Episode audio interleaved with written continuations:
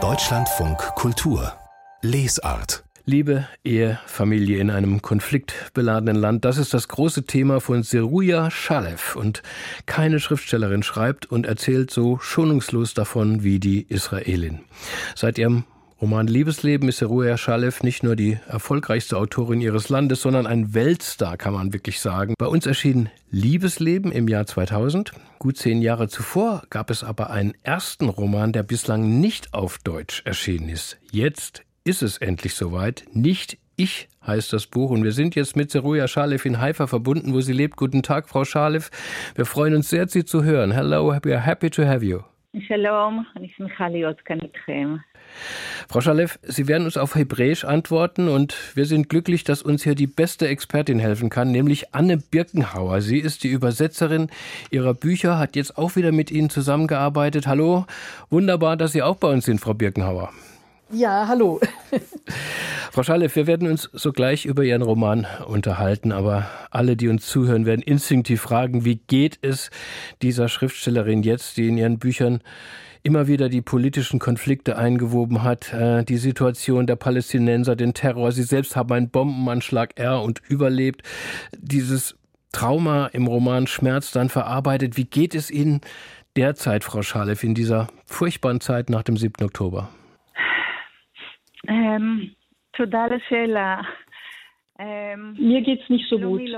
Ich bin sehr traurig, bin sehr besorgt und traure über das, was uns hier passiert.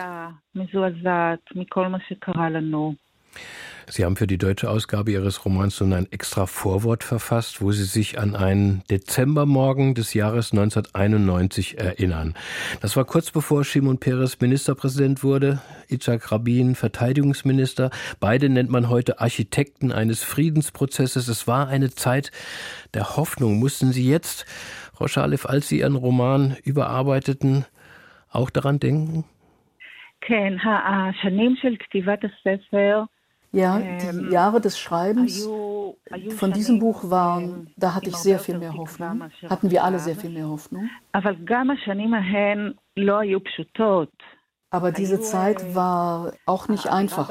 Es war eine bisschen merkwürdige Atmosphäre, so manisch-depressiv irgendwie. Manisch in dem Sinne, dass man riesige Hoffnungen hatte, dass bei diesem Friedensprozess vielleicht was rauskommt und depressiv, weil es eben auch schon viele Anschläge gab.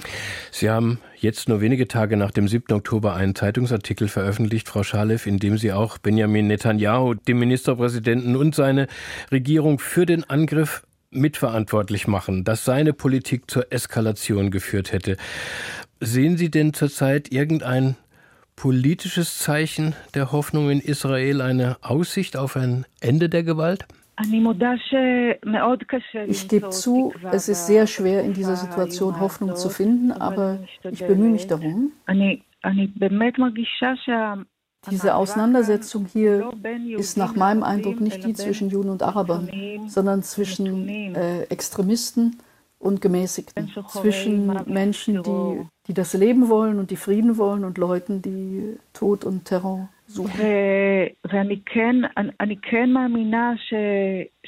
Ich glaube, dass wir diesen Kampf gewinnen können, aber das muss natürlich einhergehen mit einem Regierungswechsel bei uns und vermutlich auch in der palästinensischen Autonomiebehörde. Und dann können wir vielleicht einen politischen Prozess beginnen mit der Hilfe von anderen gemäßigten Ländern. Das wird alles nicht leicht werden, aber ich glaube, es ist unsere einzige Hoffnung. אבל זה, זה לא יהיה קל, ואני לא יודעת אם זה יהיה בכלל. Kommen wir nun, Frau Schalev, zu diesem Erstlingswerk, Ihrem allerersten Roman, Nicht ich. Sie waren damals 32, verheiratet, Mutter einer vierjährigen Tochter und an einem Morgen in einem Café, Sie hatten Ihr Kind gerade in den Kindergarten gebracht, da überfiel Sie förmlich der Stoff. Wie im Rausch schrieben Sie zehn Seiten nieder. Was war das für ein Ausbruch? Was, was stürzte hier auf Sie ein?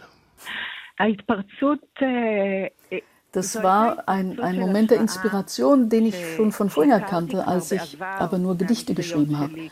Da kannte ich das, dass plötzlich sowas einen überkommt und das Gedicht sich dann quasi von alleine schreibt. Und das ist einer der schönsten Zauber beim Schreiben, sind diese Momente von Inspiration. Aber hier ging das dann ganz schön lange und hatte doch andere Dimensionen als vorher. Und diese Seiten haben mich im Grunde vom Lyrikschreiben zum Prosaschreiben gebracht.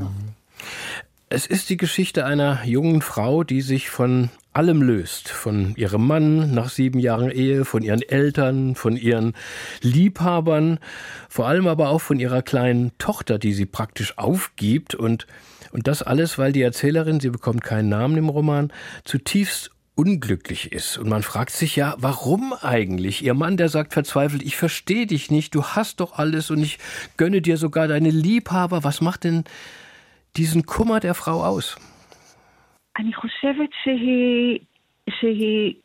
Ich glaube, sie ist so unglücklich, weil sie spürt, dass sie ihre Basis verloren hat, weil sie spürt, dass sie den Boden unter den Füßen verloren hat, ohne dass wir genau verstehen können, was sie da verloren hat. Und das alles vollzieht sich nun in einem rasenden Monolog. Der Frau. Sie schreit förmlich ihren Frust heraus, aber schnell merkt man, dass wir keinen realistischen Roman lesen, sondern es ist so eine Art Traum, Fantasie, Groteske. Gleich zu Beginn etwa sitzen die Frau und ihr Mann bei einem Heiler in einem völlig durchgedrehten Eheberatungsgespräch. Danach ist der Mann schwanger. Später verwandelt sich der Vater der Frau in eine lebende Kuckucksuhr. So eine absurde Szene folgt auf die nächste. Wie haben Sie sich, Frau Schalev, diese Struktur selbst zurechtgelegt? Ich kann mir gar nicht so richtig vorstellen, wie man sowas schreibt.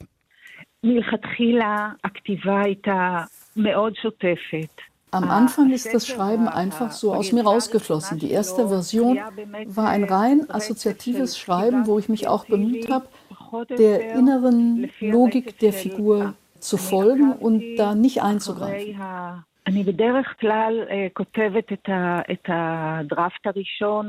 Normalerweise äh, schreibe ich meine ersten Versionen völlig wild, sehr ähnlich wie diese, nicht gegliedert.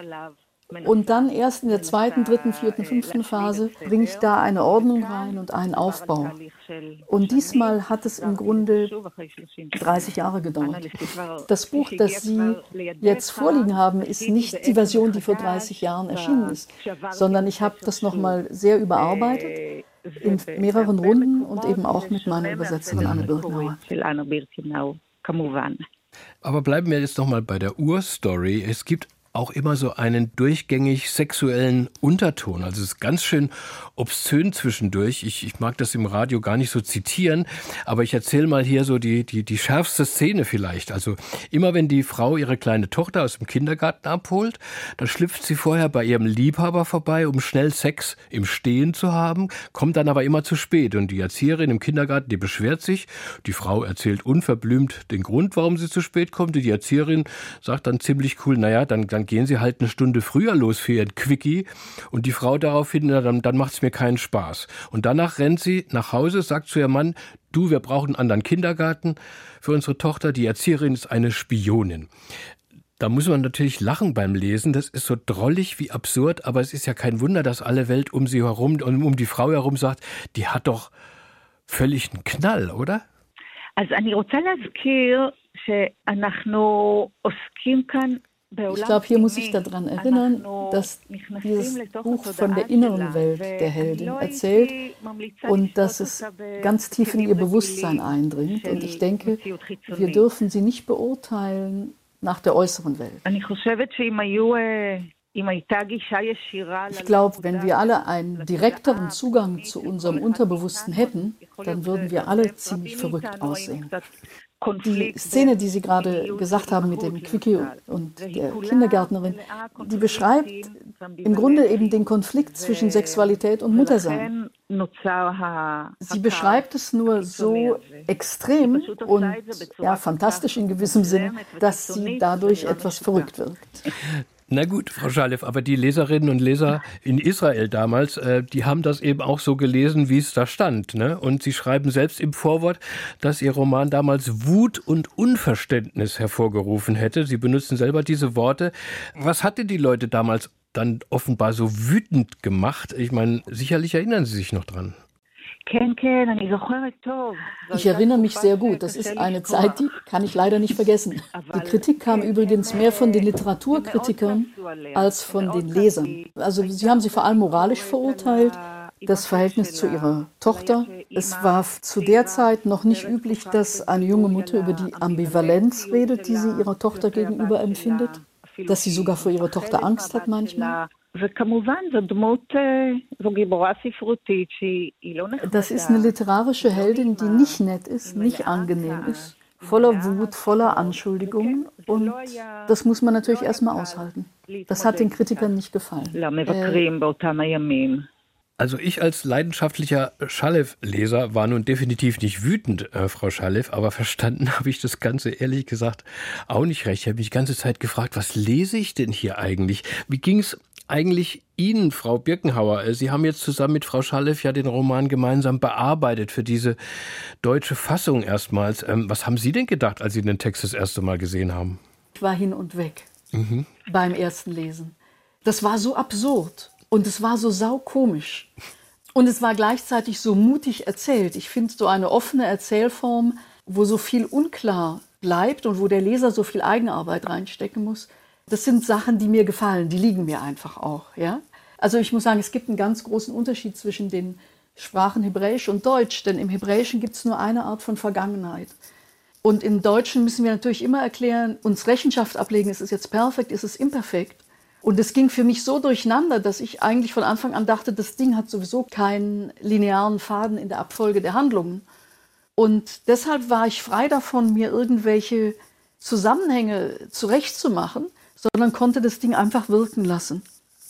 Und ich denke, wenn man es wirklich, den Roman einfach erstmal wirken lassen kann und sich nicht fürchtet zu spüren, ja, was äh, passiert, wenn man den wirken lässt, dann fängt man was an von der Wahrhaftigkeit dieser Figur zu verstehen, die mir selber sehr fern ist. Ja? Aber das war für mich ein irre Erlebnis. Mhm. Also was mich wirklich fasziniert, inhaltlich gesehen, ist diese komische Verbindung von einem ja irgendwie feministischen Text auch, der gleichzeitig Stärke und gleichzeitig Verletzlichkeit und Zerbrochenheit zusammenbringt. Ich glaube, das ist auch das Verwirrende dabei. Warum, Frau Schalev, äh, haben Sie sich eigentlich entschieden, jetzt dieses Buch neu zu veröffentlichen und erstmals auf Deutsch? במהלך השנים מדי פעם פנו אליי גם המו"לים in den letzten Jahren haben verschiedene Verleger in verschiedenen Ländern mich gefragt, was mit meinem Erstlingswerk ist. Und ich habe immer sie hingehalten und gesagt, ich warte lieber noch. Und ich glaube, ich hatte einfach Angst, das Buch nochmal aufzumachen. Ich wusste nicht, was mich da jetzt erwarten wird, wenn ich es nochmal lese. Und erst nach der großen Anstrengung, die es war, Schicksal auf den Weg zu bringen, habe ich die seelische Freiheit gehabt, mir das wirklich nochmal unbefangen anzugucken, was ich da damals gemacht habe. Es ist definitiv der wildeste Schalef-Ritt ever. Nicht ich, so heißt dieses Debüt von Seruja Schalef. Jetzt erstmals auf Deutsch übersetzt von Anne Birkenhauer. Im Berlin Verlag ist der Roman erschienen mit 208 Seiten für 24 Euro. Ganz herzlichen Dank, Frau Schalef, dass Sie Zeit für uns hatten im Deutschlandfunk Kultur. Thank you for being with us. Und ebenfalls Ihnen, Anne Birkenhauer, unseren wärmsten Dank für Ihre Hilfe. Alles Gute auch an Sie in Israel. Herzlichen Dank.